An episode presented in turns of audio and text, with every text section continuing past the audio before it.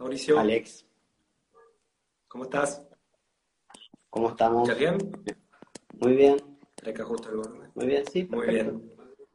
Si querés, me pongo un auricular, si no, estamos bien.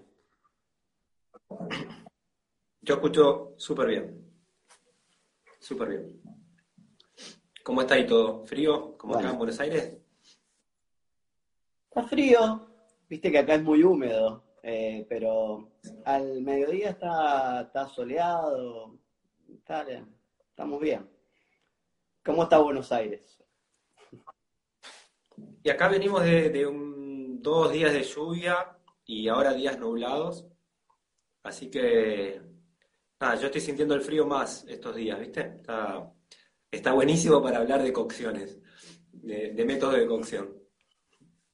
Eh, eh, nunca me hubiera, bueno, eh, pero viste que nunca me hubiera imaginado hacer una charla de esta, pero está bueno. Está bueno. Me parece... Y en este, No, más vale. en este momento.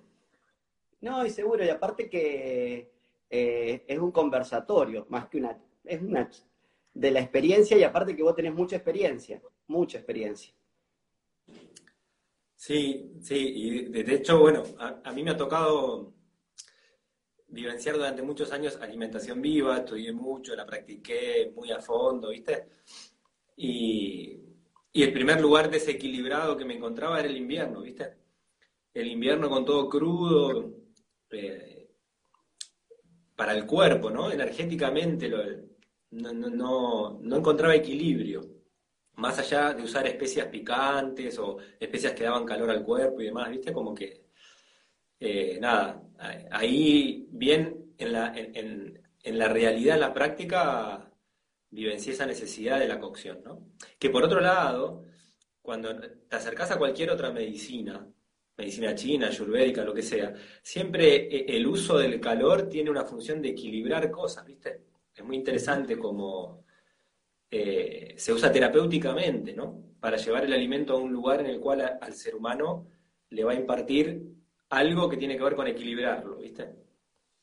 Así que Bueno, bueno. lo- eh, es muy interesante para ya empezar a hablar, porque en realidad la, utili- la- la utilización del calor o del fuego, en realidad, eh, eh, cambió, cambió mucho eh, nuestra, nuestro, nuestro organismo, desde la mandíbula, desde el cerebro, o sea, porque optimizó mucho la energía. O sea, a partir de, de- la masticación, pero con los procesos de calor, con diferentes temperaturas, se optimizó el sistema energético, porque en realidad las mandíbulas eran mucho más grandes, eh, de pasar a ser puramente herbívoro se pasó a ser omnívoro, y todo eso se, se- se optimizó, eh, el intestino es más corto, eh, mucho más corto, porque se necesitan otro tipo de nutrientes y otro tipo de, de reacciones, eh, y el fuego también eh, cumplió una, una función,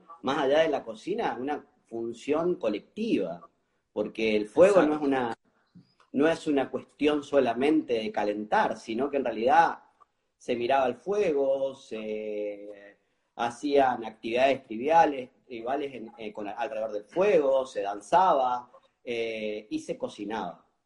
Y si había algo que existía en ese momento, que es lo que yo vengo a tratar de ver cómo se puede trabajar, era tiempo. O sea, se dedicaba tiempo. Eh, y bueno, y a mí me parece que a partir del fuego eh, se cambiaron muchas cosas.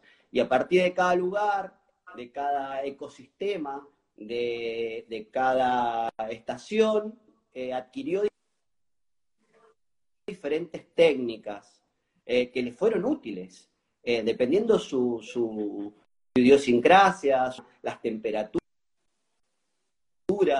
eh, por eso a mí no me gusta muchas veces eh, homogeneizar todo, porque depende mucho del lugar de donde venimos, de donde estamos. Vos mismo estás diciendo las temperaturas. Yo mira que soy, soy, soy de Mendoza y ahora estoy viviendo en el litoral y la idiosincrasia, las técnicas de cocción son totalmente diferentes.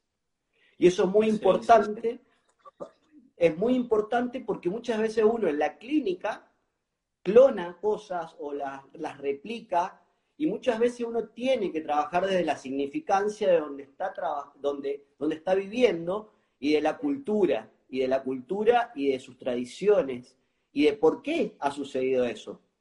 Eh, eso es muy importante. Nosotros, por ejemplo, en, en la zona de Cuyo, eh, el horno de barro es, una, es algo que es totalmente natural, pero cuando uno empieza a ver por qué hay un horno de barro, y bueno, porque primero teníamos que optimizar el calor, porque no hay leña, a veces en algunos lugares hay poca leña, entonces eh, con el arbusto necesitaban, son técnicas muy antiguas, ahora había que optimizar eh, el calor, había hay nieve eh, y el tipo de alimentos son totalmente diferentes a la, por ejemplo, a los del litoral.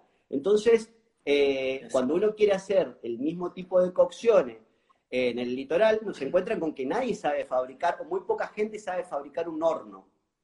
Ah, eh, eh, y eso es, interesante porque de dónde venimos. Eh, las técnicas que... Sí, sí, por eso yo, creo que la, o sea, por ahí íbamos a enfocar la, la, charla hacia lo nutricional de las técnicas de cocción, o sea, en el sentido de decir, eh, qué, aporta de bueno y, qué cosas tendríamos que tener en cuenta para evitar posibles formaciones de sustancias nocivas, ¿no? Pero eso sería como la mirada nutricional y de alguna manera la cocción es una, función social, o sea, nos reúne, eh, genera vínculos. Y, y, entonces si estábamos hablando de lo de las cocciones por lo nutricional para ver aquello que le hace bien a la salud humana, bueno, el vínculo, la reunión, el, cocinar, el prender un fuego, invita a reunirse, y, eso es salud también, ¿no? Entonces también digo, eh, al momento de elegir la, cocción o de elegir la alimentación, no solo podemos ver el parámetro científico, químico de la perfección, sino el encuentro humano de la reunión, ¿no? de, la, de, de todo lo otro que hace a la salud del plato que te comes, digamos, ¿sí? A mí, a mí me parece que ese concepto es sumamente importante reivindicarlo, porque muchas veces eh, con estas cuestiones científicas de ver micronutrientes, que si bien no son, son muy importantes, pero en realidad perdemos de vista primero el alimento, lo perdemos de vista, y después perdemos de vista el acto, el acto de comer. Exactamente, exactamente, sí, sí, que eso es importante. Sí, sí, totalmente, porque eh, eh, el acto de comer es, eh, es sumamente importante porque hay todo un, depósito de, amor, de sentimiento, de emociones, de, cómo se busca el alimento. Yo de chico, mi abuela me ha llevado a buscar un alimento y a lo mejor ha estado haciendo una preparación dos o tres días dos o tres días. Y ese acto es un acto donde se entregan cosas. Y yo lo que veo en este momento, más allá de no es que, es que el, eh, el tiempo, eh, o sea, es como que se ha, eh, el, tiempo que le dedicamos a la, a la comida se ha como eliminado. Entonces, bueno, obviamente que también tiene que ver con la cantidad de estresores que nosotros tenemos, el tipo de actividades, pero también la industria nos ha hecho creer que eso, eh, la rapidez, eh, que lo tenemos todo solucionado, eh, todo eso ha llevado a que se homogenicen muchas cosas, desde los sabores, desde los olores, y hasta el mismo acto de cocinar. Entonces me parece que el tema de la técnica de cocción las técnicas, yo cuando lo hablaba con vos, me interesa muchísimo porque también desde la práctica clínica eh, es importante, eh, o como vos, como tallerista o como formador, es sumamente importante reivindicarla, porque eh, es parte también de la nutrición, no es una cuestión puramente del alimento desglosado. Entonces, eh, me parece que no se pueden separar las cosas eh, y me parece que esto, eh, las técnicas de cocción en los últimos 20, 30 años, yo me he encontrado con, yo trabajo mucho en el terreno, en el territorio, Eh, y mm, a través de políticas sociales que se han hecho, porque a lo mejor son crisis, lo que se ha, lo que se ha visto diferentes en estos últimos 40 años em, es que se ha llevado a que dos o tres generaciones no tengan contacto con la cocina. ¿Mm? Exacto. Y no, no, porque en realidad la que sabe cocinar a lo mejor es la abuela.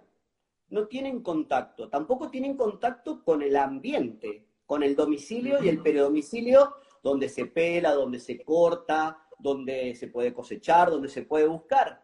Solamente se va y se busca y hay una cuestión de, desorden de vínculos familiares. Entonces, eso, eh, más allá de las crisis, es un tema de que, bueno, decir, bueno, ¿qué saberes se perdieron? ¿Qué saberes se perdieron para volver? Porque en realidad cuando nosotros tenemos que trabajar desde lo nutricional con alguna familia, si no tiene saberes, si no sabe cómo eh, una técnica, solamente sabe una técnica, es difícil a veces y uno tiene que empezar a entrar a cosas muy básicas y a lo mejor tiene que trabajar con la abuela, tiene que trabajar con alguna idónea del lugar que pueda acompañar ese proceso.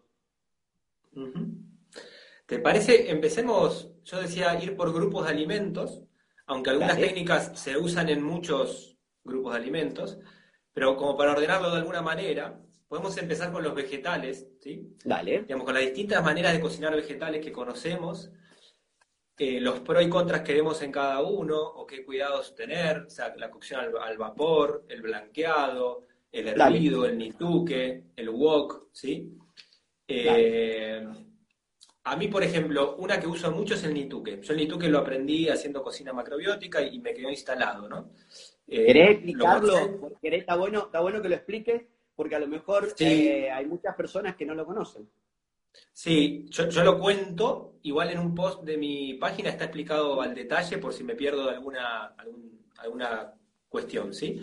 Pero es básicamente pincelar una, cacerola, yo suelo usar aceite de oliva, eh, y cortar vegetales 3, 4 con distintos cortes, que a medida que vas aprendiendo a manejar la, técnica, haces los cortes de forma tal de que cuando el plato está terminado estén todos cocidos de forma pareja. ¿sí?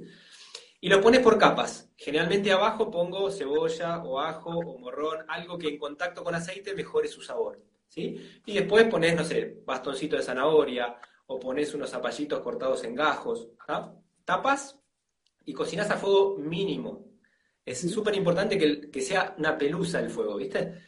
Entonces, lo que se genera es, eh, y no pones nada de agua, o sea, el calor, al estar la olla tapada, hace que los vegetales desprendan líquido, eso genera vapor, y entonces es, como una manera de cocinar al vapor, pero sin vaporiera.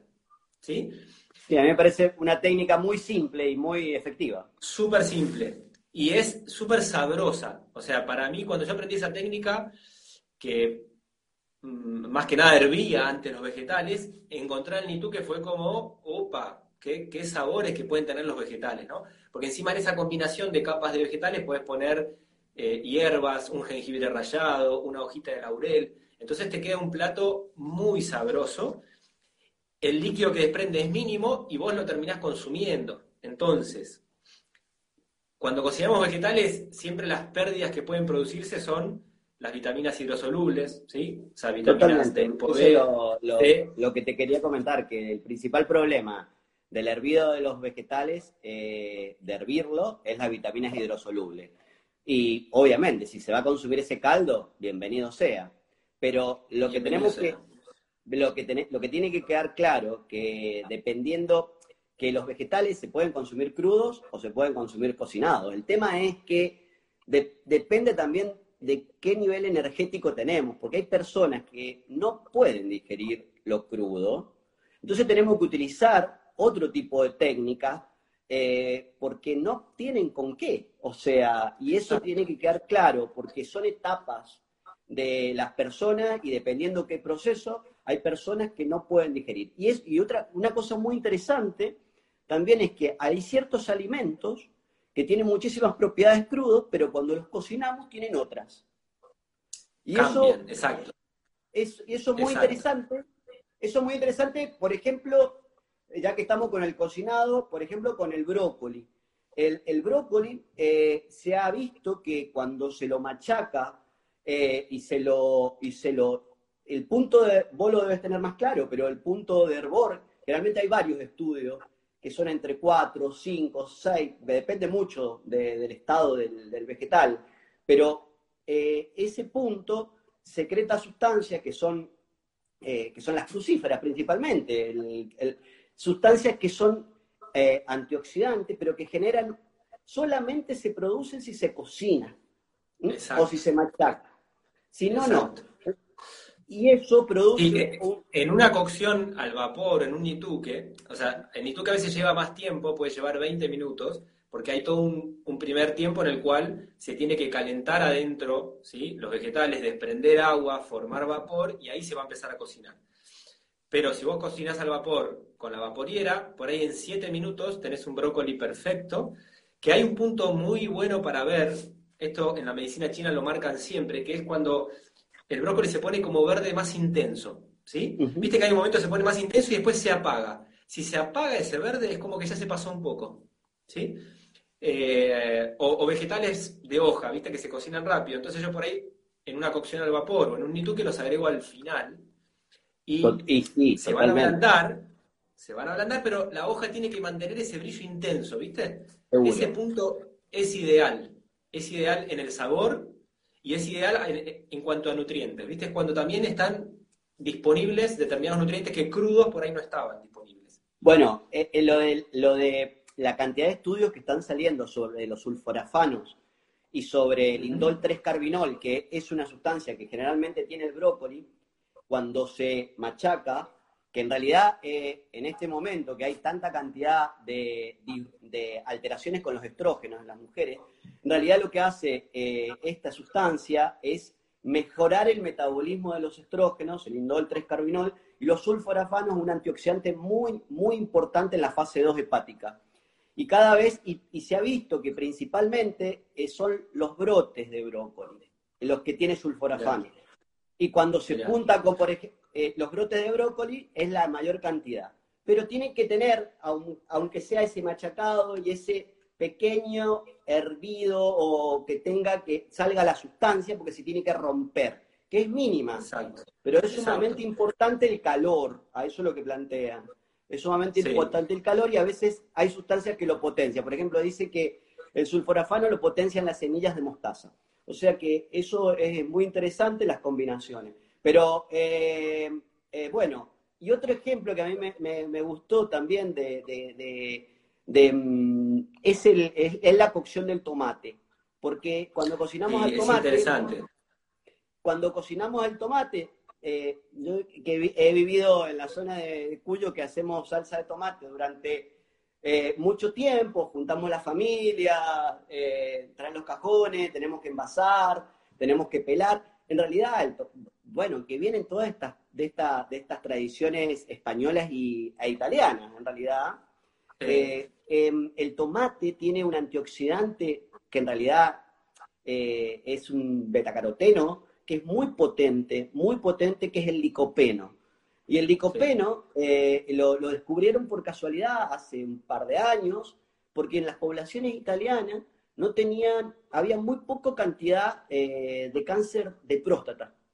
Entonces, esos eran gran consumidores de salsa de tomate.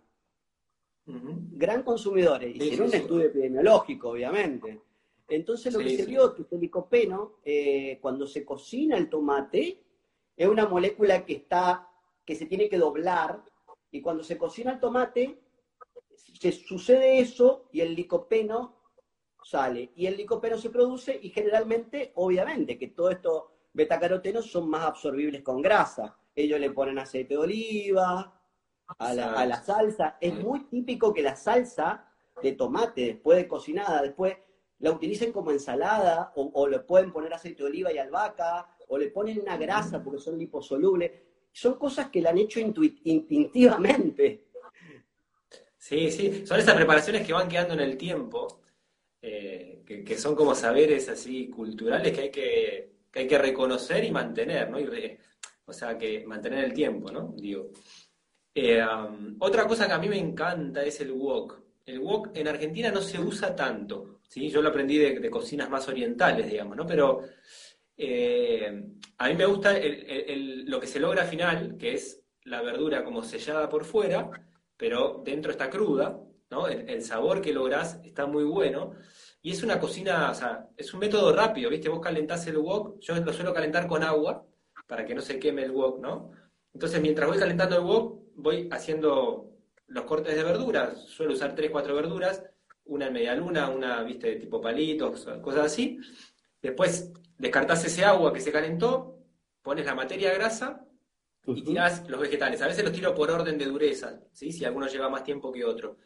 Pero es algo que haces en, no sé, cinco minutos, o sea, en diez minutos exagerando. Y de vuelta, el color de, la, de la verdura es alucinante, el sabor que logras, ¿sí? Y logras eso de romper un poco las fibras vegetales para mejorarle la digestibilidad, pero sigue estando, viste, ahí entre crudo cocido, ¿no? Ese punto que, para mí es muy interesante. De, de y el wok también permite después, no, con, yo lo uso mucho también eh, eh, como técnica de cocción para agregar o cosas que ya tenía cocidas, por ejemplo, no sé, un arroz que tengo cocido y enfriado lo tiro ahí al wok, o una quinoa, ¿sí? Es muy bueno para cocinar pescados, cocinas rapidísimo los pescados, ¿sí? Algún pescado que tenga más estructura se cocina rapidísimo.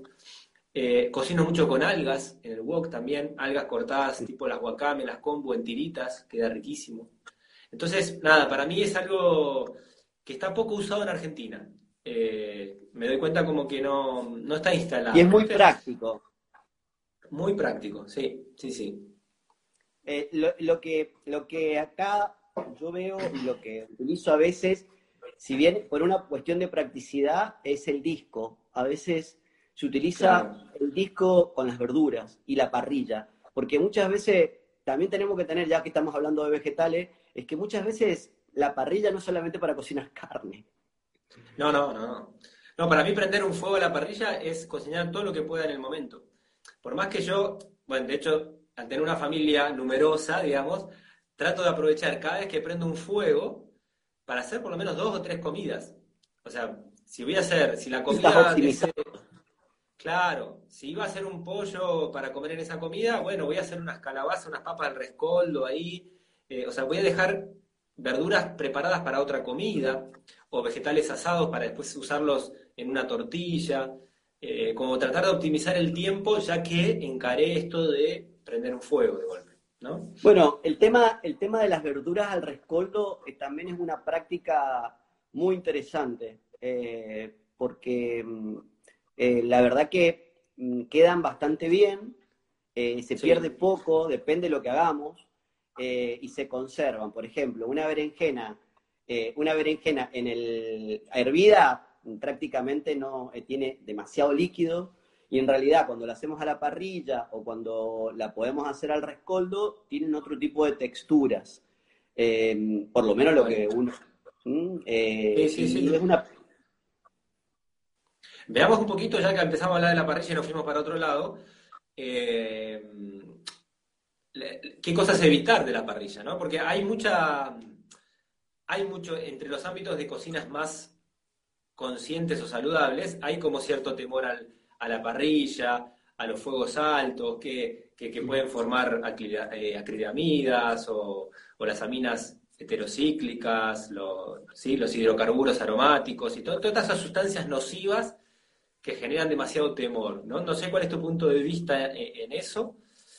Eh... Mirá, eh, primero que mm, yo uso la parrilla eh, y generalmente utilizo leña.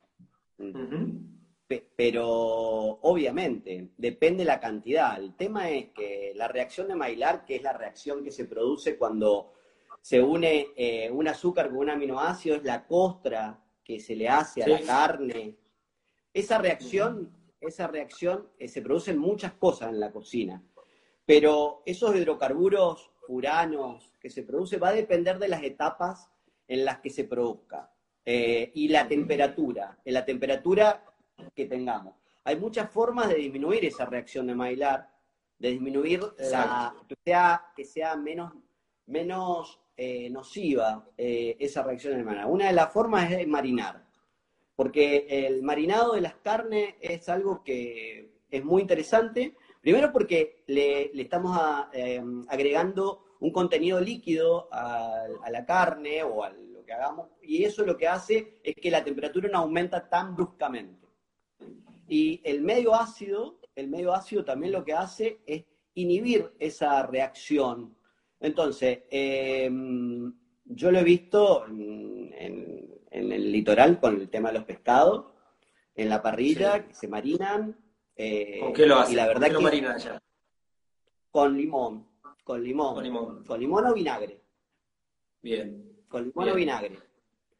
No sé si pudiste ver, pero... ¿eh?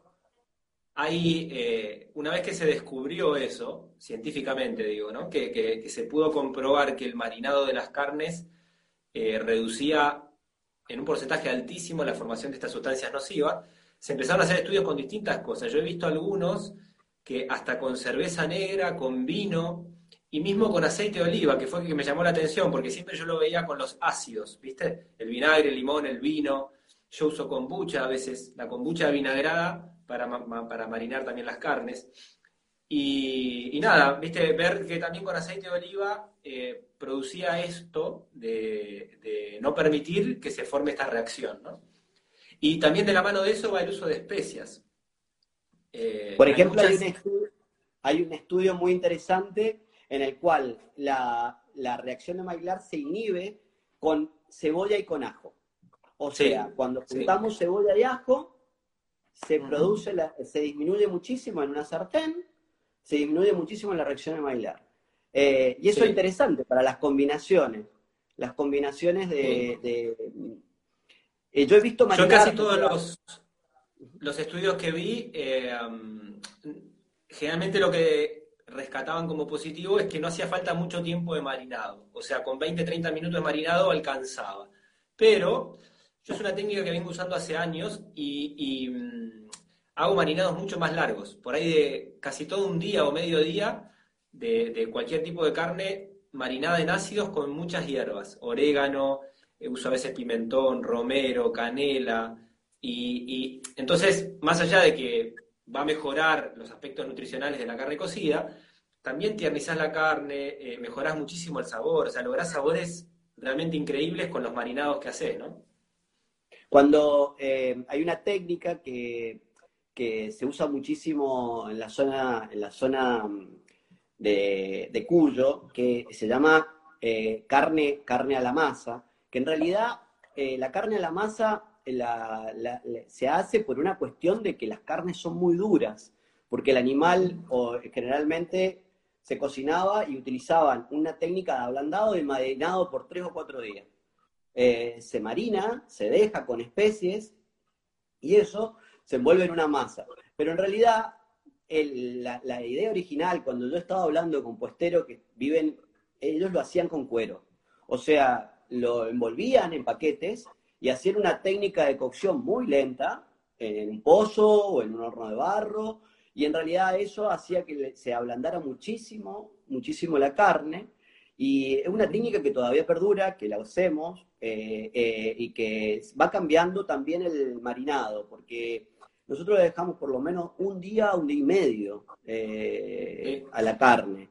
Y esto yo no lo he visto, esto no lo he visto. ¿Y la dejas a temperatura ambiente o la dejas dentro de la heladera cuando la marinas tanto tiempo? Lo que pasa es que depende de dónde está, porque generalmente arriba, en, la, en, la, cordillera, yo no sé si vos, no sé cómo le dicen, pero se llama fiambrera era como una, solamente al aire libre, nada más, eh, que era, en esos lugares solamente hay eh, chivos y nada más. Entonces, es como una caja con un mosquitero. Es una caja con un mosquitero que se deja a temperatura ambiente en un lugar fresco y ventilado, digamos. Claro, porque en realidad lo que llaman ellos es orearlo. Orean. Exacto. No, no, no, no hay heladera. Entonces, pero obviamente el clima favorece y aparte tiene la ventaja de que es muy seco. Entonces eh, se orea y no necesita. En otro ambiente, obviamente que se necesita heladera.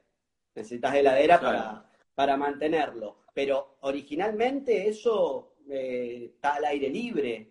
Eh, igual lo mismo ellos también esa técnica, también secan en ese lugar, en ese ambiente vegetales, eh, que los llevan o que lo trasladan, porque es muy interesante que esas personas que todavía quedan son transhumantes, o sea, ellos van eh, a lo que llaman la veraneada, la veraneada qué significa, van con los animales, arriba en la montaña, entre un grupo, generalmente pueden dormir al aire libre porque son lugares donde en el verano em, prácticamente son cielos muy, muy, que no, no, llueve. Entonces, eh, duermen con las pircas, no sé si te ubicás, son pircas al aire libre, comen y generalmente eh, van a que los animales, a los animales eh, pastoreen eh, y después ellos lo bajan en marzo.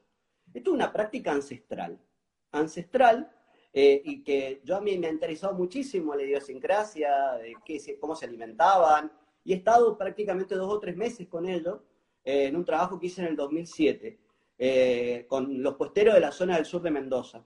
Y bueno, y son tradiciones, porque son familias que se van trasladando y ellos, y ahí ellos tenían por ejemplo, vegetales secos, vegetales secos que llevaban, eh, y que en realidad ellos dicen que eso, ah, vos fíjate que San Martín cuando cruza, cuando hace el cruce de los Andes, todos sus soldados llevaban vegetales secos en bolsas. Eh, y eso es sumamente importante, eh, cómo, lo, cómo lo ponían, lo calentaban, y son cosas que les han sacado de, de su ambiente. Y ellos utilicen la técnica del oreado, la técnica del charqui, o sea, de la carne con sal, porque en realidad necesitan estar ahí. Eh, también utilizan la técnica de la quesadilla, que no sé si lo... Que, quesadilla con... Eh, pero es muy interesante el tipo de alimentos que tienen, porque se alimentan a base de vegetales que llevan conservados, porque no hay, y, y carne. Sí, sí, por eso, para mí es, ahí se estaban sumando personas, algunas preguntaban primero qué era el rescoldo, el rescoldo es cocinar a las brasas, eh, simplemente dejar los alimentos entre las brasas y se van cocinando, o los restos de ceniza que van quedando. Y estábamos recién charlando con Mauricio de posibles eh, perjuicios de la, cocción al fuego o a la parrilla o lo que sea, ¿no? Eh, entonces explicaba un poco lo del marinado para minimizar las reacciones de maridaje, ¿sí? Y después lo que decíamos de que todo esto hay que verlo en el contexto de una alimentación, ¿sí? Porque nadie, va, por lo menos creo que tampoco es tu visión, eh, recomienda que va a estar cocinando a la parrilla todos los días y lo único que vas a comer es comida cocida a la parrilla, ¿sí? O sea, en una dieta equilibrada va a haber vegetales crudos, fermentados, vegetales hechos hervidos, estofados, lo que sea. Y dentro de esa variedad, yo creo que la pues imagínate, ¿eh? Eh, imagínate que estas personas que comen en realidad comen a la parrilla, que yo te decía, pocas veces, porque en realidad tienen otras técnicas donde optimizan la energía, la energía de, para cocinar, mucho más efectiva, como es el estofado. Por ejemplo, el estofado es una técnica de las más antiguas, porque en realidad es una cocción muy lenta, muy lenta, donde se ablandan, se eternizan eh, eh, la carne, por ejemplo, y es una de las principales técnicas que se dejaba algo ahí y uno se iba.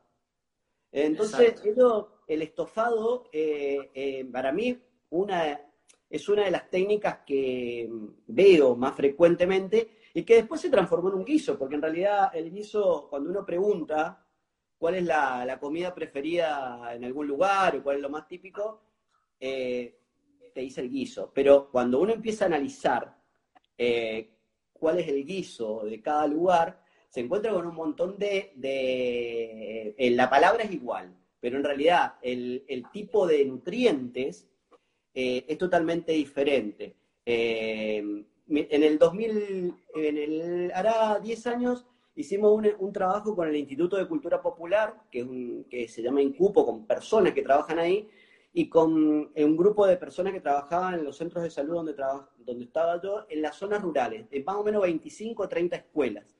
Entonces le preguntamos eh, eh, a cada chico cuál era su comida preferida, cuál era la que más le gustaba. Prácticamente el 80 o el 90% dijeron que era eh, el guiso. Cuando nosotros analizamos el valor nutricional y cómo estaba hecho cada guiso a medida que nos íbamos acercando a la ciudad, en la distancia, íbamos cambiando, viendo cómo se cambiaba la técnica y cómo iba disminuyendo el valor nutricional. ¿Por qué? Porque en las idóneas que estaban adentro, en la zona rural, conservaban las técnicas que ellos tenían. No congelaban, tenían su huerta, estaban con tiempos a lo mejor de un día eh, haciendo, podían eh, hacer cocciones muy lentas, con menos cantidad de líquido, eh, no había alimentos procesados, sin embargo era el guiso para ellos. y en los otros lugares eran congelados, eran, habían perdido los, tiempos, eran muy, muy cortos, los tiempos de cocción, y generalmente la paleta de sabores de los chicos del interior era mucho más amplia. Y eso es muy importante porque los chicos tenían una paleta muy diversa, cuando en realidad cerca de la ciudad o eran muy intensas y eran dos o tres sabores.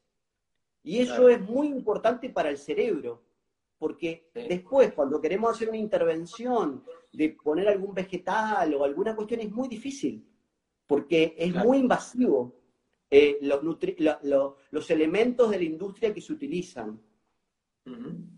Mira, acá recién preguntaban eh, si tantas horas de cocción no va a afectar la pérdida de vitaminas en relación al estofado, ¿viste? Pero lo que hay que entender es que nada, las vitaminas hidrosolubles del grupo B y C pasan al, líquido y las terminas ingiriendo. Es que se toma el estofado, se consume el líquido. Exacto. A mí lo que me gusta del estofado y el guisado, en la cocina yo lo que, la, diferencia que entiendo entre uno y otro es que al guiso le agrego agua generalmente, o un caldo de cocción. Y el estofado se cocina con los propios jugos de la carne o de los vegetales que uses, ¿no?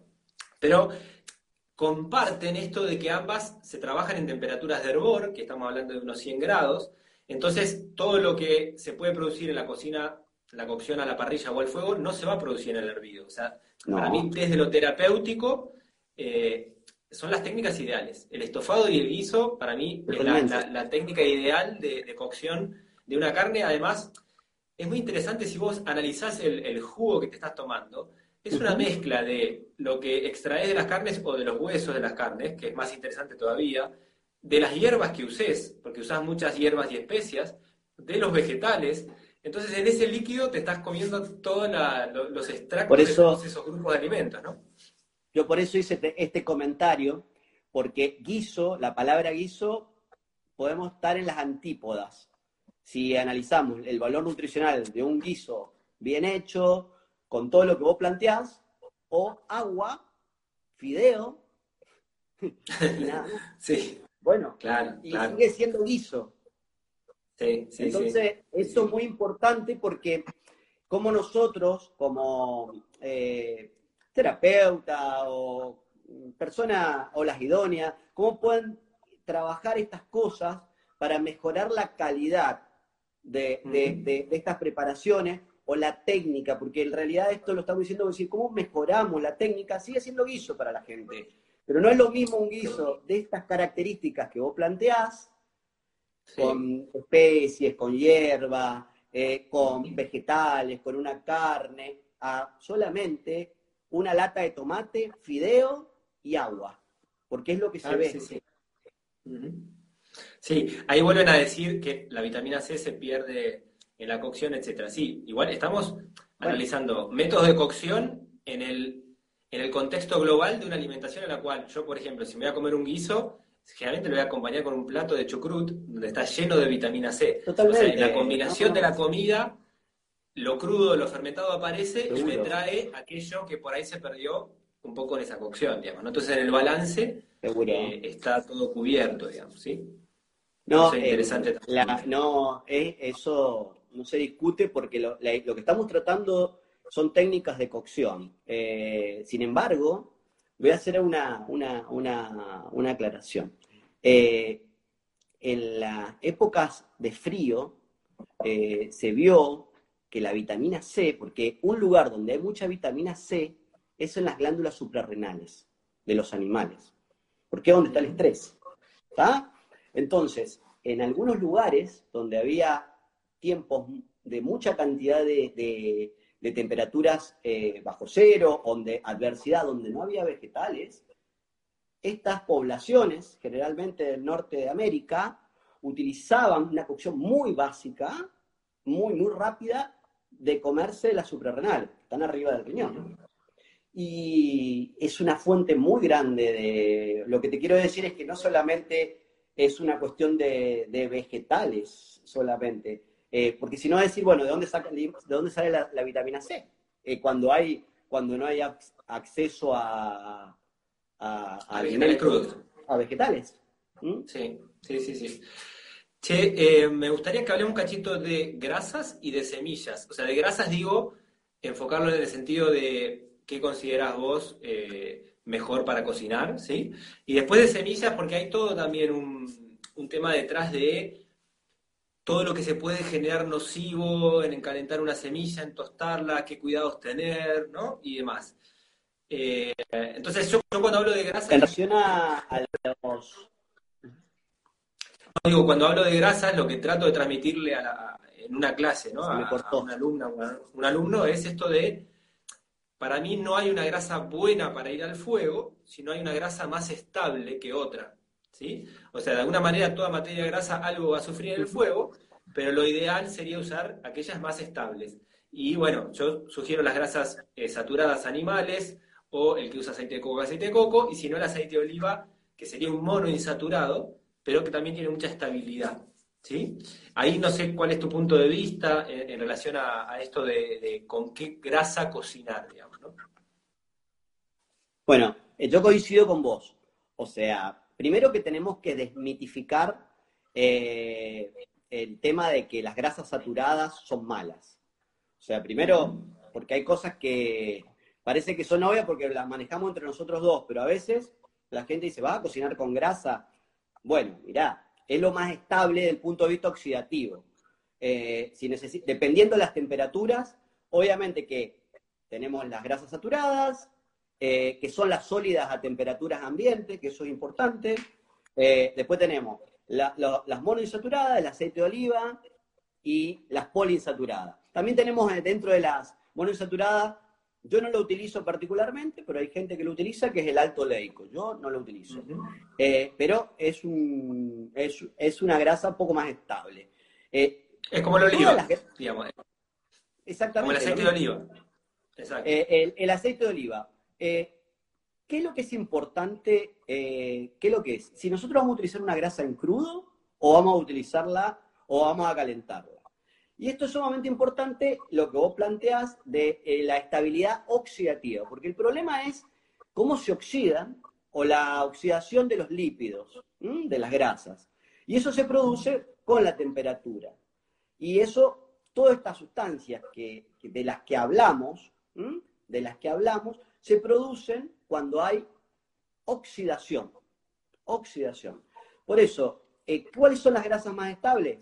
Bueno, principalmente eh, las grasas que eh, a la temperatura ambiente son sólidas, las saturadas. Por ejemplo, ¿cuáles son las saturadas?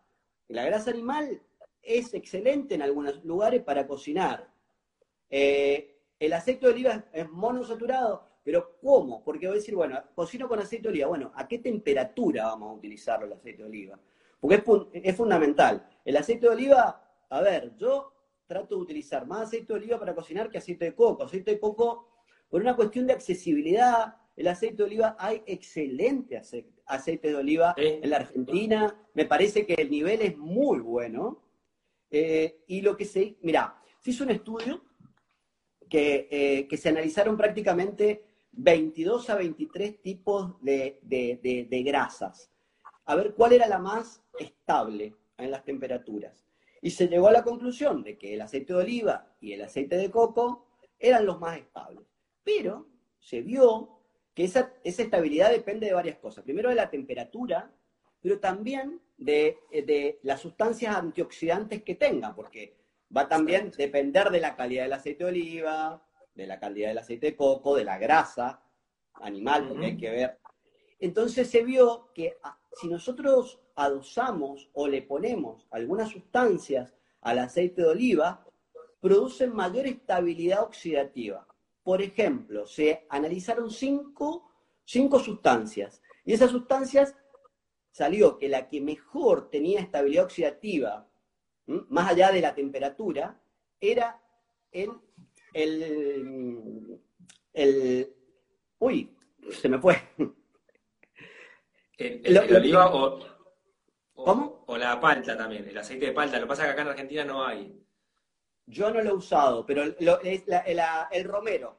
Cuando se le pone romero, ahí me salió, cuando se le pone romero al, al, oliva. y si se lo muele, y si se lo muele, una sustancia natural, eh, lo que produce es aumentar la capacidad de resistencia. Y eso es muy interesante porque en realidad eh, son sustancias naturales que se pueden secar o se pueden, puedo tener mucha experiencia en los micronizados o, cómo se puede moler, y, y, se aumenta muchísimo la estabilidad del aceite. Esto es un estudio muy interesante porque se comparó eh, la pimienta, el jengibre, eh, el romero y el orégano. Y el romero fue el que más estabilidad tuvo en el aceite de oliva, principalmente porque el aceite de oliva a partir de una cierta temperatura también se oxida. Sí, es muy interesante ver que esto es un saber popular del origen de la humanidad, como el uso de las especias en distinta forma nos ayudan, ya sea para activar procesos digestivos, activar jugo gástrico, para evitar procesos de oxidación en las grasas. O sea, por todos lados, fíjate cómo las especias son claves para la cocina. Totalmente. Claves. Totalmente. Eh, eh, el hecho de que lo hemos hablado con vos, el hecho de la combinación de la cúrcuma con la grasa y con la pimienta, cómo mejora la caperina la absorción a nivel digestivo prácticamente mil veces. Entonces son cosas que han estado en la naturaleza y que se han como amalgamado con nuestros genes. Porque es la realidad. Eh, porque eh, forman parte de, son sustancias que eh, prácticamente han estado en nuestra historia. Y bueno, y eso es sumamente importante. Que obviamente, acá preguntan si el, el, romero no es tóxico. Bueno, todo depende de la cantidad. O sea, estamos hablando de pequeñas cantidades para poder macerar o poder poner en el aceite de oliva como una técnica para mejorar la estabilidad si uno quiere cocinar a una temperatura mayor, porque si no, tenemos otras opciones. Exacto. Bien, ahí preguntaban por el de girasol, pero vamos a resumir, digo, acá, Buenos Aires o Argentina, usar aceite de oliva para cocinar, yo uso el ghee también, que es la manteca clarificada, totalmente, de totalmente. ¿Sí? Como dos opciones que para mí son muy superiores al aceite de coco en el sentido que el aceite de coco está todo bien, pero para el que vive en Brasil o en Puerto Rico, o sea, digo... es sustentable. Exacto, exacto. Acá en Argentina, digo, creo que, el aceite de oliva o, un ghee hecho con manteca de pastura sería mucho mejor opción. Totalmente. Eh, el aceite de girasol, entonces, ¿por qué no? Un poliinsaturado, si querés explicar poliinsaturado, primero, primero porque en algún momento más adelante vamos a hablar solamente de grasas, porque es para hacer una charla entera y entraríamos en la, en, la característica de lo que es el, el omega 3, omega 6 y la, el ratio, hay un ratio muy alterado, que es la relación omega 3, omega 6, que está alterado, y que hemos hablado en algún momento de la inflamación de bajo grado, y que el omega 6 hay prácticamente 20 a 1, y eso es muchísimo y produce una inflamación muy grande. Y estos aceites, la industrialización y este tipo de aceite ha colaborado a que esto aumente, los, los productos ultraprocesados han llevado a que este ratio aumente, y eso, esa relación produce mucha inflamación, mucha inflamación de bajo grado, nuestro sistema inmunológico se activa continuamente, continuamente las membranas celulares necesitan omega 3, omega 3 que sale de los pescados de, agua fría, eh, bueno, hay muchos lugares donde sale el omega 3, pero lo que quiero, lo que quiero eh, mostrar es que este tipo de sustancias son nocivas, son muy inestables, producen mucha inflamación, ¿Y cuál es el tema? Que la cocina cotidiana es una es como moneda corriente. Aparte estos aceites, eh, eh, este, el, el, fritar no solo la cocina, no solo la cocina cotidiana, sino todo lo que hace la industria. O sea, ¿sí? Digo, no solo la cocina cotidiana, sino que todo lo que compras en un supermercado está hecho con aceite de girasol, de soja, ¿sí? de canola, de Sí, sí, lo que llamamos, aparte son lo que, lo que llamamos las grasas trans, que sí son, eh, producen inflamación, producen... Eh, y vos imaginate, una, una papa, una papa que tiene mucha, un aminoácido que se llama asparragina, la papa, en combinación con el aceite caliente produce algo que se llama acrilamida. ¿Mm? Y la acrilamida es, ¿por qué? Porque ese aminoácido junto que tiene la papa en esa temperatura tan alta, continuamente, bueno, y eso, eh, la acrilamida es una de las, imagínate cuando se reutiliza, se reutiliza, se reutiliza, la oxidación que tiene ese tipo de sustancias. Entonces, eh, a mí me parece que, eh, bueno, hay que cambiar la forma de, cocinar, porque en realidad no significa que una vez uno pueda hacer una fritura. Yo lo veo cuando hace la gente la mandioca en el litoral, es muy esporádicamente que utiliza, y lo hace con grasa. lo hace con grasa ¿Con grasa de qué? Mira, se utiliza grasa de, animales o de vaca o de cerdo, o también ellos utilizaban en un momento grasa de carpincho, eh, utilizaba eh, y reciclan de, de pescado, también utilizan, eh, porque en realidad es lo que tienen. Claro. es, lo, es, lo, que tienen. Grasa de la cocción de los animales, porque se utiliza la grasa de pato, la grasa de pato la, he visto que la utilizan mucho para hacer algunas cocciones. Eh, te quería comentar el tema de, la cocción que se me, se me, fue, la cocción de los pescados o de, las, o de, de los pescados al vapor. Eh, sí. En realidad, muchas veces, estas técnicas, tanto las carnes como los pescados, en la cocina en seco, obviamente que es la más adecuada. No significa que no se pueda hacer. Al revés de las verduras o de, los vegetales. ¿Por qué? Porque en realidad estamos hablando con ácidos grasos que si tienen agua o se ponen, eh, se pueden oxidar. Entonces, la idea es que no es que no se pueda hacer, pero eh, es una técnica que a veces hay que manejarla muy bien porque en realidad se oxidan eh, los ácidos grasos por este tipo de técnica. Entonces, el seco, eh, se entiende lo que quiero decir, no significa que no se pueda hacer al vapor, pero no son las técnicas más adecuadas para que podamos tener esos nutrientes. Estamos hablando, del, por ejemplo, de los ácidos grasos omega 3. Exacto. Y en relación a las semillas, eh, yo lo que generalmente sugiero Contame tu experiencia. No, yo lo que sugiero evitar es eh, las semillas tostadas compradas. Generalmente para mí están tostadas de forma excesiva, en temperaturas altísimas, y es ahí donde se empiezan, o sea, se ponen rancias muy rápido y uno se va a comer eh, todas esas grasas oxidadas, ¿sí? Eh, entonces, cuando alguien quiere hacer un tostado, porque el tostado lo que tiene es que también mejora el sabor, ¿sí? Yo siempre lo que sugiero es hacerlo, primero sugiero remojar y activar la semilla, ¿no? Después escurrirla, pero si querés secarla, tostarla en una sartén a fuego bajo y siempre revolviendo, ¿viste? Donde empieza apenas a desprender el aroma a la semilla, ya la saco. O sea, casi no cambia el color, digamos, ¿sí? O, el cambio del color es mínimo, justamente para evitar eh, ese exceso de tostado que, que, después lo que hace es poner rancia en la semilla muy rápido y destruir estos ácidos grasos, vitamina E, ¿sí? muy sensibles en la semilla, ¿no?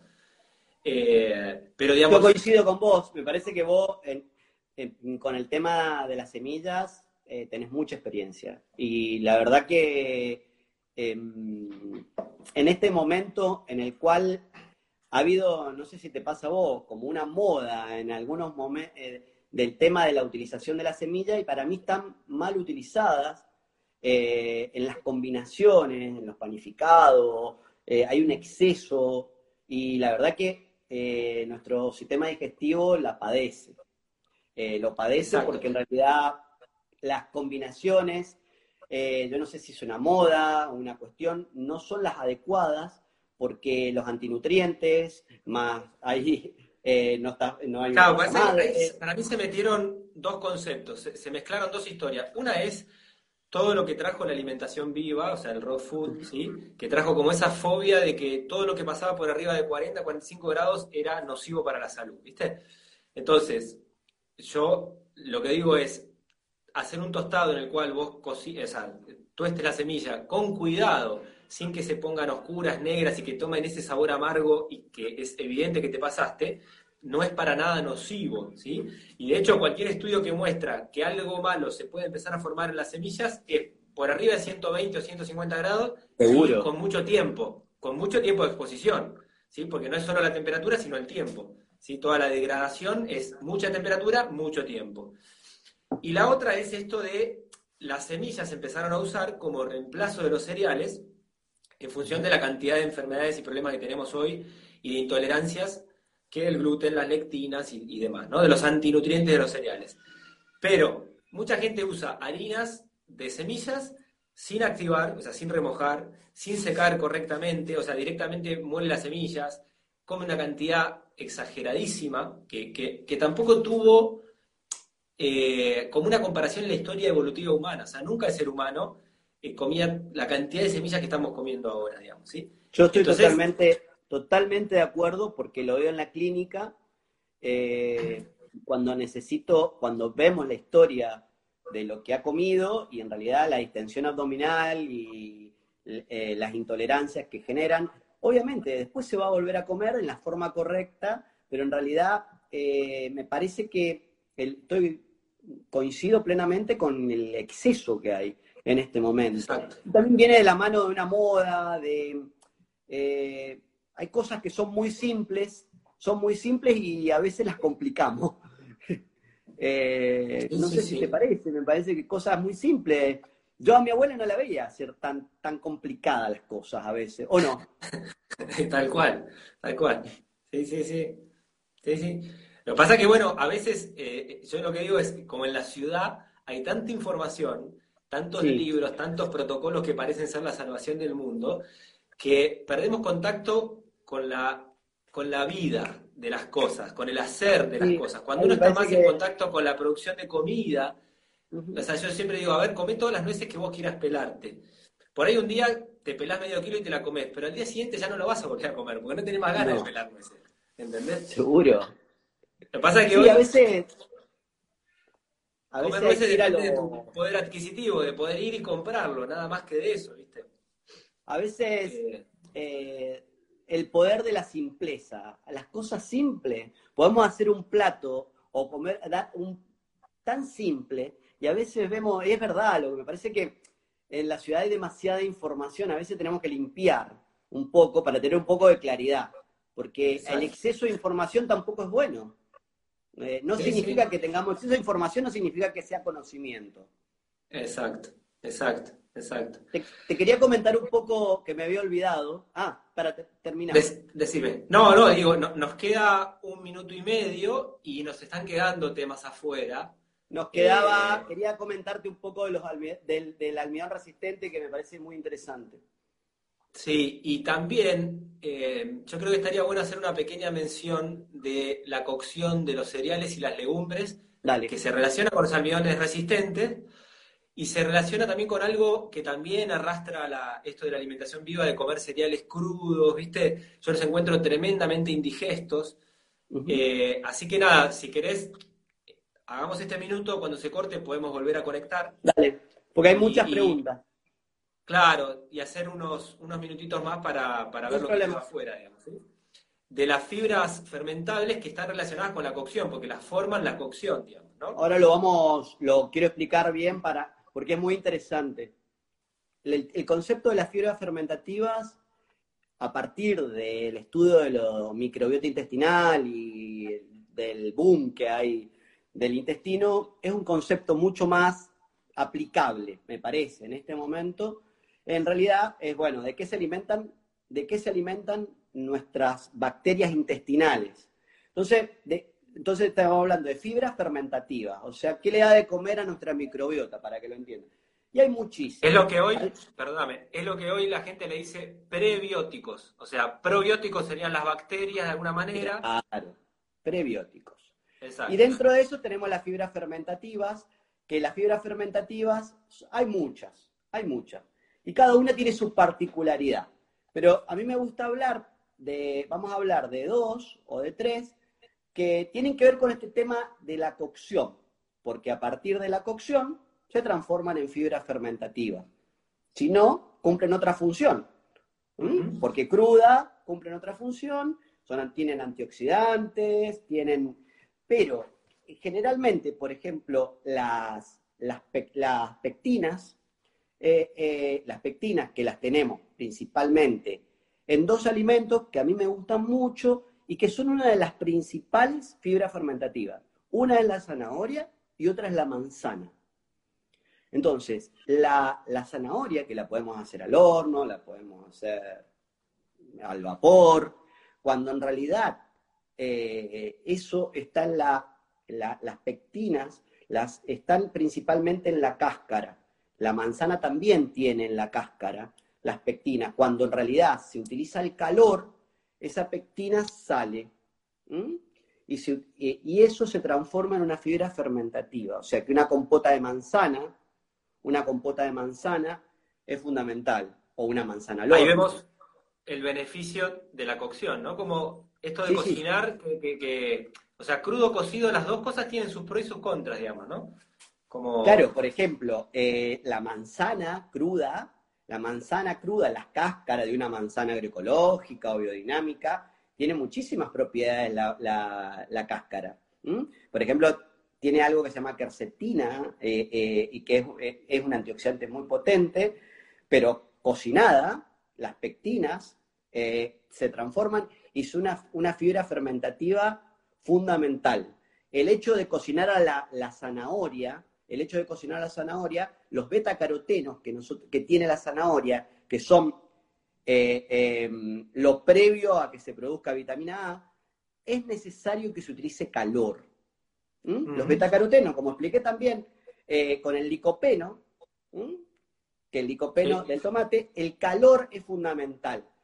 Y para que se absorba, necesitamos grasa, porque son liposolubles. Entonces, una combinación de estos alimentos, por ejemplo, la zanahoria, si nosotros ponemos un aceite de oliva o otro medio graso, es como que utiliza, hacemos dos cosas. O sea, tenemos una fibra fermentativa y la grasa cumple una absorción de los betacarotenos, que es sumamente importante, pero también la grasa, como por ejemplo un buen aceite de oliva, un ghee, tiene un papel fundamental en la regulación de la microbiota intestinal, porque no es que es fibra fermentativa por acá, no, es polifenoles, fibra fermentativa, eh, es una combinación de, cosas que suceden que lo que hacen es producir butirato, que es una sustancia, una de las sustancias, que produce un efecto antiinflamatorio, eh, mediador químico, disminuye la inflamación de bajo grado,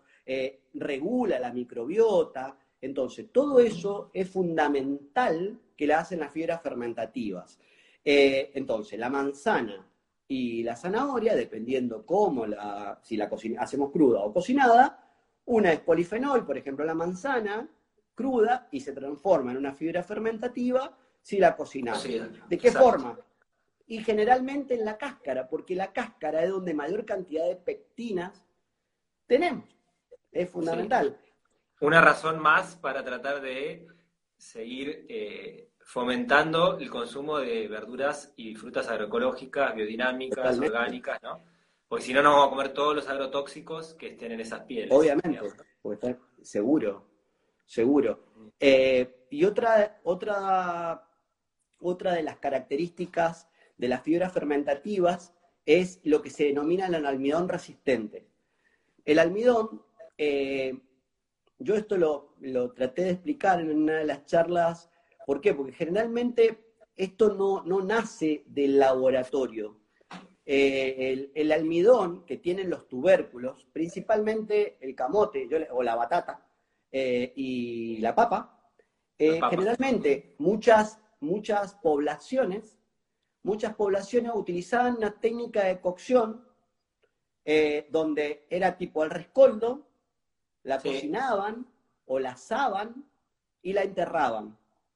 Por una cuestión, por una cuestión también de, conservarla, de conservarla fresca, de conservarla. Esto en el laboratorio, lo que se hace, en realidad se hizo en un laboratorio, se hace que se cocinaba un, por ejemplo, una papa o una batata, yo le digo camote porque también le decimos camote, Eh, y eso lo que hace es que la estructura química de, de, estos almidones tienen dos, dos, como dos hebras que se llaman amilosa y amilopectina.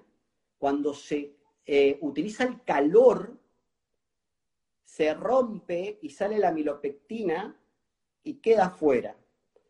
Eso, eh, cuando nosotros sale el calor y luego la enfriamos, se llama lo que se denomina retrogradación de los almidones. Queda como, no puede volver. ¿Y eso en qué se traduce eso? Por ejemplo, nosotros la cocinamos a más de 130, 140 grados, 140 grados, y luego la bajamos a una temperatura de 4 grados. Eso se hacer en la Tierra. ¿Está? 4 eh, grados, 5 grados, se baja la temperatura y se deja ahí. También se la puede poner en la heladera. Pero es lo que, lo que sucede. Esto, en el intestino, lo que sucede es que si nosotros la cocinamos y no hacemos ese proceso, se absorbe automáticamente en el intestino delgado.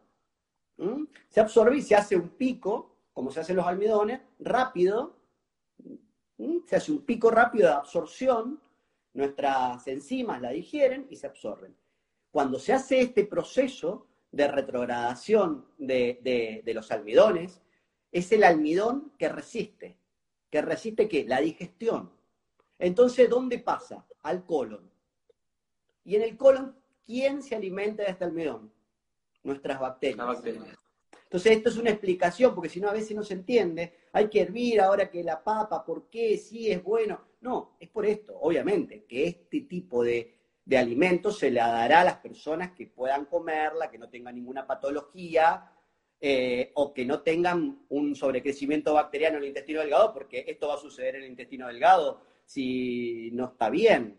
Entonces, ¿en quién? En los que están bien. Y Eso también hay formas de mm, yo lo hago mucho con la papa y con el arroz también, eh, de cocinar para dos o tres comidas. O sea, si cocino una papa, por ahí ahora la como recién cocida, o sea, no formé almidón resistente, pero cocino un poco de más y eso lo voy a enfriar en la ladera y mañana o pasado lo uso y ahí sí tengo almidón resistente. ¿sí? O sea, eh, con el arroz hago bastante esto también, de cocino, una, una, parte la como ahí y sé que no está el almidón resistente, pero estará lo bueno del arroz.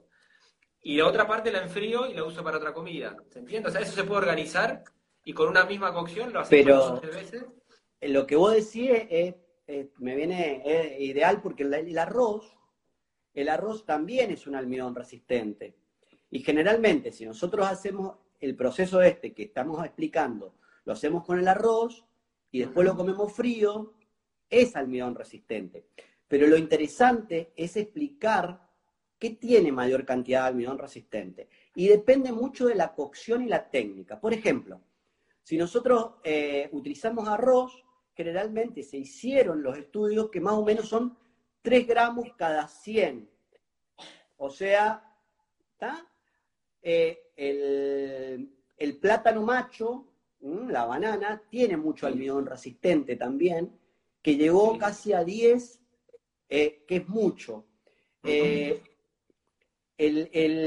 la batata, dependiendo el tipo, 5. La papa es la que tiene más. Pero, ¿qué pasa acá? Generalmente los estudios estaban hechos con papa hervida. Eh, cuando se le utilizó la papa al horno o la batata al horno, prácticamente llegó a 20.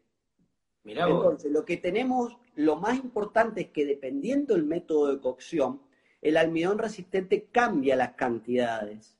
Y entonces el horno o, el, o las brasas o, una cocción donde eh, sea seca y se enfría, prácticamente duplica, duplica el almidón resistente y eso se vio en el laboratorio porque esto, es puramente la técnica. La técnica de hervido no es prácticamente igual que el arroz o menos. Ahí está con el arroz. Acá preguntaban eh, con qué arroz, si con arroz integral, yamaní, en general con cualquiera. O sea, yo, lo he hecho más experiencia vos. Sí, sí. Hay estudios que muestran que por ahí con arroz blanco puede formarse más que con integral, pero eh, en ningún estudio se demostró que algún arroz no formara eh, almidón resistente, digamos. Así que con cualquier arroz háganlo. Yo además lo que propongo en general es, eh, está bueno ver los estudios para ver las cantidades, ver qué podría ser mejor, pero sin obsesionarnos tanto, incorporar esto como recurso, Totalmente. ya hace que incorpores almidón resistente. Si vos, cuando vas a cocinar papa, batata o arroz, tenés en cuenta cocinar de más para enfriar un poco, usarlo al día siguiente en otra comida, y ya, ya estás incorporando el hábito. Y, y ya estás beneficiando a tus bacterias del colon para que formen el butirato y tantas cosas buenas que, que van a formar gracias a estas fibras, digamos. ¿no?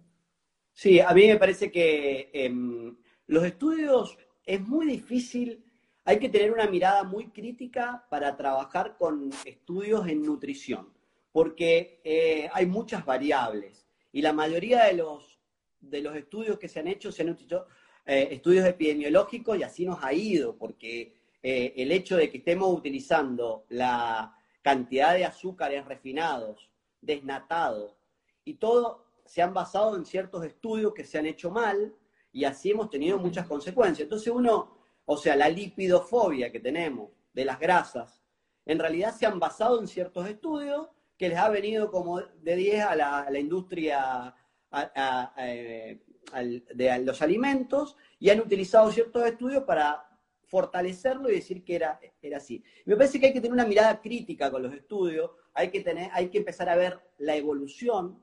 Yo siempre digo, bueno, mirá, hago una nutrición basada en la evolución y en la cultura y en nuestra historia y en nuestra... porque contra eso no hay nada.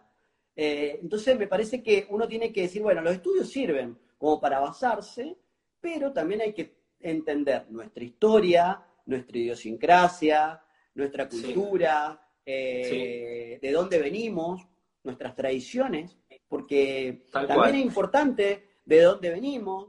Eh... Mira, acá están preguntando, muchas personas preguntan si se puede recalentar la papa o el arroz, ¿sí? sí. Yo lo que he visto es que mientras vos no pases temperaturas de 120, 150 grados, que cuando vos calentás algo, el hervor son 100 grados, o sea que eh, el, el, el, almidón resistente sigue estando, digamos. O sea que una recalentadita se le podría hacer. El almidón resistente, el almidón resistente sigue siendo almidón resistente hasta por lo menos 120 grados. O sea que la podemos entibiar y después es sumamente importante después cómo, cómo la comemos. Si nosotros le agregamos, por ejemplo, una batata y le podemos poner un poco de aceite de oliva, mejora un montón. O sea, con aceite, con las con grasas. Exacto. Eh, con grasa mejora un montón. O sea, el almidón resistente eh, mejora, estamos hablando de la papa, la batata, eh, uh -huh. el arroz. El arroz. Eh, el almidón resistente también se utiliza. No tengo, eh, tendríamos que empezar a trabajar un poco con el tema del plátano macho porque no, sí.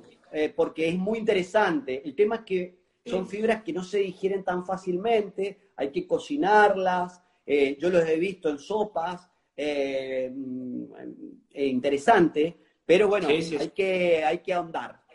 En breve voy a, voy a meterme con eso. Eh, un tema más antes de cerrar que me gustaría, porque lo han preguntado bastante, es, yo siempre insisto con el hecho de, más allá de hacer un buen remojo y una fermentación de los cereales y las legumbres, hacer una buena cocción. Y insisto en hacer una buena cocción porque ayuda a terminar de transformar antinutrientes, o sea, por ejemplo, las lectinas, que son tan inflamatorias, con una buena cocción tenés la posibilidad de reducirlas un poco. Pero también insisto por los almidones. Los almidones crudos son indigestos y son un problema para el sistema digestivo, ¿no? Y hay mucha gente que está, o que viene más del palo de la alimentación viva, que come mucho brote de cereal o de legumbre cruda, un brote de, no sé, trigo, un brote de quinoa, un brote de lenteja. Y yo, viste, siempre prefiero, aunque sea un germinado de lentejas largo de cuatro días, sugiero que lo blanqueen o le hagan un escaldado, eh, algún tipo de cocción que le mejore un poco la digestibilidad. No sé ahí cuál es tu punto de vista, digamos, yo lo, lo, yo coincido, también coincido, la práctica. Eh, es más, eh, he visto personas que son extranjeras y también utilizaban los brotes de alfalfa. Y, y, y la, la, verdad que el, el, la permeabilidad intestinal que se veía eh, y, era importante. Yo, la verdad que con el tema de, los, de las legumbres, em, trato de que ver cómo está el intestino. Hay veces que por más que le hagamos todos estos procesos, no es recomendable, principalmente porque la saponina que tienen, la mayoría, eh, eh, en realidad, ¿qué son? Son jabones. Y los jabones, eh, las membranas, los fosfolípidos, que son grasas, las membranas, si hay una, alteración o hay un proceso donde hay ruptura de la barrera intestinal, es muy probable que no lo toleren y generemos un problema. Cuando esa barrera esté sellada, cuando hay una buena regulación del eje hipotálamo suprarrenal, porque tiene que ver, donde hay una buena absorción, se incorporará de la forma más amable. Eh, pero me parece que dependiendo es bueno esto y depende el momento y en quién. Exacto, exacto. Sí, yo siempre cuento de ahí mi experiencia personal donde durante años haciendo macrobiótica, ayurveda y demás, comía muchas legumbres y siempre me caían mal aunque usaba lo que se suele sugerir que son algas kombu, especias y demás. Solo cuando descubrí la fermentación de la legumbre y una buena cocción de la legumbre, tipo las dosas que enseño a veces, donde hay todo un día de remojo, un día de fermentación y después una cocción, recién ahí logro una buena digestibilidad de la legumbre. Pero, pero viste que viste que es eh, son cuestiones eh, muy personales, porque también tiene que ver con la historia del intestino de cada uno. Eh, yo creo que eh, como quinoa de la forma que coma y me distiendo.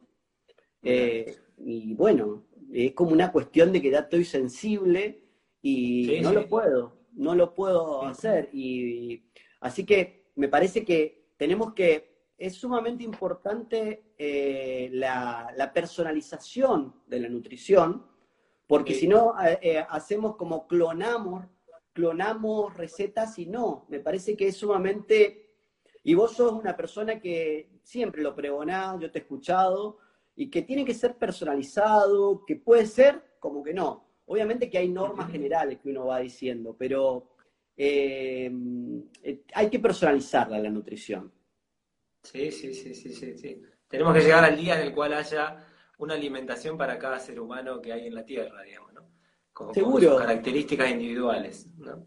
Seguro, pero también a mí me parece que hay cosas, eh, saberes que tenían nuestros abuelos o nuestros bisabuelos, que en realidad me parece que es una época muy aséptica, muy aséptica y muy homogénea, donde tenemos que recuperar ciertas cosas que hemos tenido y que nos han acompañado. Eh, no tenemos que andar dando tantas vueltas y, cosas muy simples eh, que, vienen desde hace muchos miles y miles de años. Entonces me parece que eh, a partir de eso, cuando uno charla con una persona que tiene saberes o con una persona, se asombra de la simpleza y también de los tiempos que utiliza, que el problema acá que decimos que no tenemos tiempo, que no tenemos tiempo, que no tenemos tiempo, bueno, nos vamos a tener que hacer el tiempo. Tal cual, sí, sí. Sí, sí. Para, lo mínimo y necesario para cocinar y para ocuparte de tu alimento es básico. Si no tenés tiempo para eso, hay que replantearse cosas en la vida, ¿no? Porque, eh, nada, es, es algo esencial. Bueno, a ver si queda alguna pregunta, ya estaríamos para cerrar. Eh, si entra alguna pregunta ahora de algo que no hayamos seguro, Seguro que hay cosas que no... Hay un montón de gente que es cocinera, que tiene un montón de experiencia y que me parece que también nos puede enseñar. Nosotros, yo aprendo continuamente, aprendo continuamente de muchas personas por de la experiencia. Lo que hemos hecho nosotros es problematizar eh, una temática eh, que me parece eso. No, no tenemos la, el, nosotros no somos los dueños de la verdad. Solamente podemos transmitir una experiencia y de cómo vemos Sí, por ahí preguntan cómo identificar el estado de una barrera intestinal, pero bueno, eso ya es parte de una consulta. Sí, me parece que en algún momento más eh, adelante solamente podemos hablar de intestino, que es un tema que no lo hemos. Eh, intestino tenemos para hablar. Cantidad. Bien. Acá... Mira, algo acá que yo no iba a tocar, que es la, la, cocción en olla a presión, podemos tomar como último tema. Yo, mira, ahí cuento mi experiencia. Yo no uso olla a presión, pero no uso más que nada por la porque nunca lo incorporé el recurso. Cuando yo empecé hace 20 años atrás o más, eh, no estaba bien visto la olla a presión. En ese momento se creía que como la olla a presión cocina 20 o 30 grados más arriba, o sea, más que el hervido común y eso se creía que podía ser nocivo para la salud. Pero lo cierto es que hasta el día de hoy no encontré un estudio confiable que muestre que esos 20 los tiempos. son un problema. Claro, la parte buena de la presión, exacto, es que te ahorra mucho tiempo, por lo menos la mitad. Se, reducen los tiempos y se evita el tiempo. Y mira, eh, yo la olla a presión en algunas carnes. Sí. En algunas carnes eh, la utilizo. Y la he aprendido de mi abuela que utilizaba, bueno, esto vamos a utilizarlo, carnes muy duras. Eh, se utilizaba, es más, y ese agua también se utilizaba. Eh, por ejemplo, es muy frecuente que la olla a presión se utilice para el rabo, para la cola, por ejemplo, que es una cocción que necesita y tiene mucho colágeno, y eso se utiliza para, para optimizar un poco el tiempo, pero se utiliza eso. Es muy frecuente. Yo solo buscaría, si me tengo que comprar una olla a presión, buscaría alguna de acero inoxidable, o sea, alguna que no sea de aluminio. Yo trato de evitar el aluminio en la cocina eh, por miedo de que migra el alimento. Totalmente. Comer, aluminio, que, nada, hay tantos estudios que, lo relacionan con el Alzheimer y con distintos problemas de, de salud que, bueno, trato de evitarlo en la cocina, ¿no? Eso sería lo único que, recomendaría en cuanto a si tenés que comprar una olla a presión, ¿no? Yo la, acá preguntan el tema de eh, el caldo de hueso en la, olla. Mirá, yo particularmente el caldo de hueso lo hago en una olla de acero inoxidable y hago, porque es mi momento en el cual le doy tiempo, le doy tiempo, le doy tiempo y no, no, no utilizo la olla a presión en el, en, vos tenés mucha experiencia en caldo de hueso, así que... Sí, la otra que es buena, pero bueno, ya la dejamos para otro día, pero acá en Argentina está entrando ahora esto, en otros países está muy de moda, que son las cocción lenta.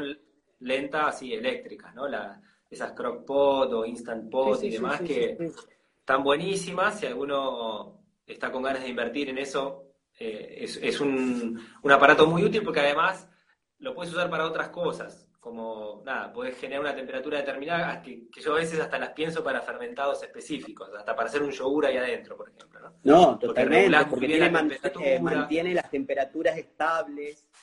Es muy interesante, es muy interesante. Acá preguntan las ollas de barro. Yo he cocinado en barro, hay que tener en cuenta otras cosas, pero en el campo y la gente lo utiliza. Vasijas de barro tienen otros sabores, es muy, a mí me gusta, me gusta mucho, con leña y barro, la verdad que, y brasa, es, una, experiencia y bueno, y hay que esperar. y hay que esperar. Eh, después preguntan acá cerámica. Yo cerámica no utilicé. Eh, no la utilicé, conduce mucho, la temperatura conduce mucho y hay que tener cuidado porque para mí pero bueno, em, se utiliza mucho. Hay que tener cuidado. Hay que tener cuidado que no se cachen y que esos esmaltados de cerámica no lleven metales pesados. Hay que, eso más que nada, ¿no? Para mí la cerámica está buena si uno tiene en cuenta de que quien lo elabore no use eh, esmaltes con metales pesados y después uno en la cocina cuidarlo para que no se cache, porque si no te vas a comer todos esos esmaltes, ¿no?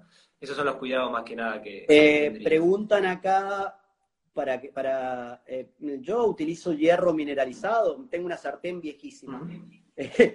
la que tengo, no sé, vos, vos, vos tenés más experiencia, vos sos cocinero. a, mí, mira, de lo que se consigue en Argentina uso eh, acero inoxidable, o sea, a nivel olla, cacerola, uso el hierro a veces, hierro porcelanizado o hierro vitrificado también uso. En la olla son incómodas, porque son muy pesadas, ¿sí? Sí. Eh, Yo tengo una olla de hierro, una sartén de hierro de hace mucho tiempo que es francesa, pero la compré y que es muy liviana y es de hierro. Bueno, y hay que tener su recaudo, hay que limpiarla, hay que ponerle grasa porque se oxida. Eh, pero Después para el, es noble, es muy noble. Para el horno, Eh, en el horno también uso los enlosados, ¿sí? que son livianitos y van bien. Y el material que me encanta para el horno es el vidrio, ¿no? Como es inerte. Sí, me parece que eh, lo más, lo más. Entonces, eh, va, va, muy bien, ¿sí? Preguntan una y otra vez de las ollas Essen. Yo no las uso porque están hechas de aluminio y algunas tienen un antiadherente medio sospechoso. Así que yo prefiero evitarlas. Me, me da cierto temor, ¿no? De todos esos materiales. Eh, habiendo una otros, además. Una técnica que, que he usado, que, eh, eh, que, es muy interesante y que la he visto también a nuestros abuelos, uh-huh. es la olla de hierro en el horno. Sí, sí. Yo la uso para hacer pan. Sí, y la, es, una, es como un estofado muy lento. Exacto. y, es impresionante la diferencia que obtenemos porque el calor es diferente. Entonces, a lo mejor un horno de barro, cerrarlo, dejar la olla adentro eh, y dejarlo.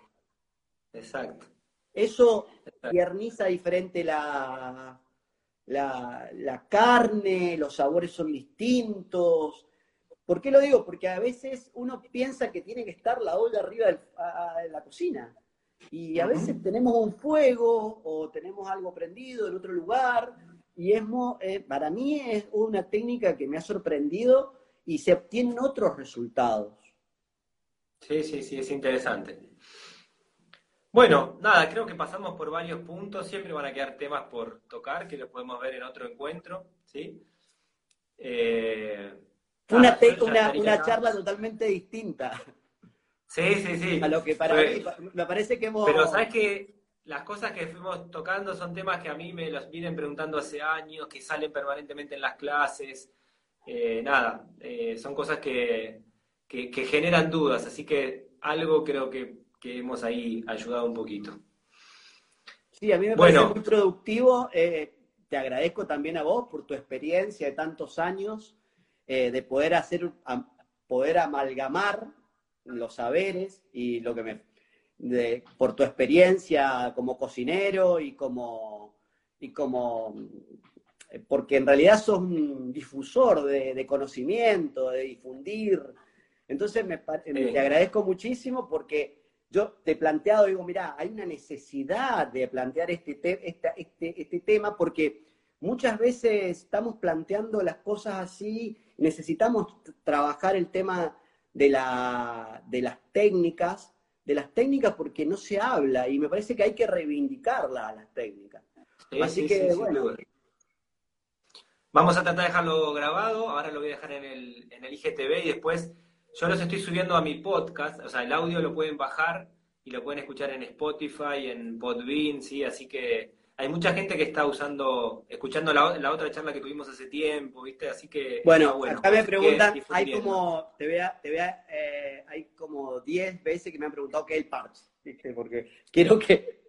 Ah, es el parche. Sí, sí, sí. Se lo, si querés le comento, así ya cerramos. Coment, dale, dale, dale, dale, cerramos con eso. Sí, sí, bueno, mira, yo eh, hace tiempo que vengo, que vengo trabajando el tema de las frecuencias, a mí me gusta muchísimo, no, es, eh, no solamente la química, sino también la física.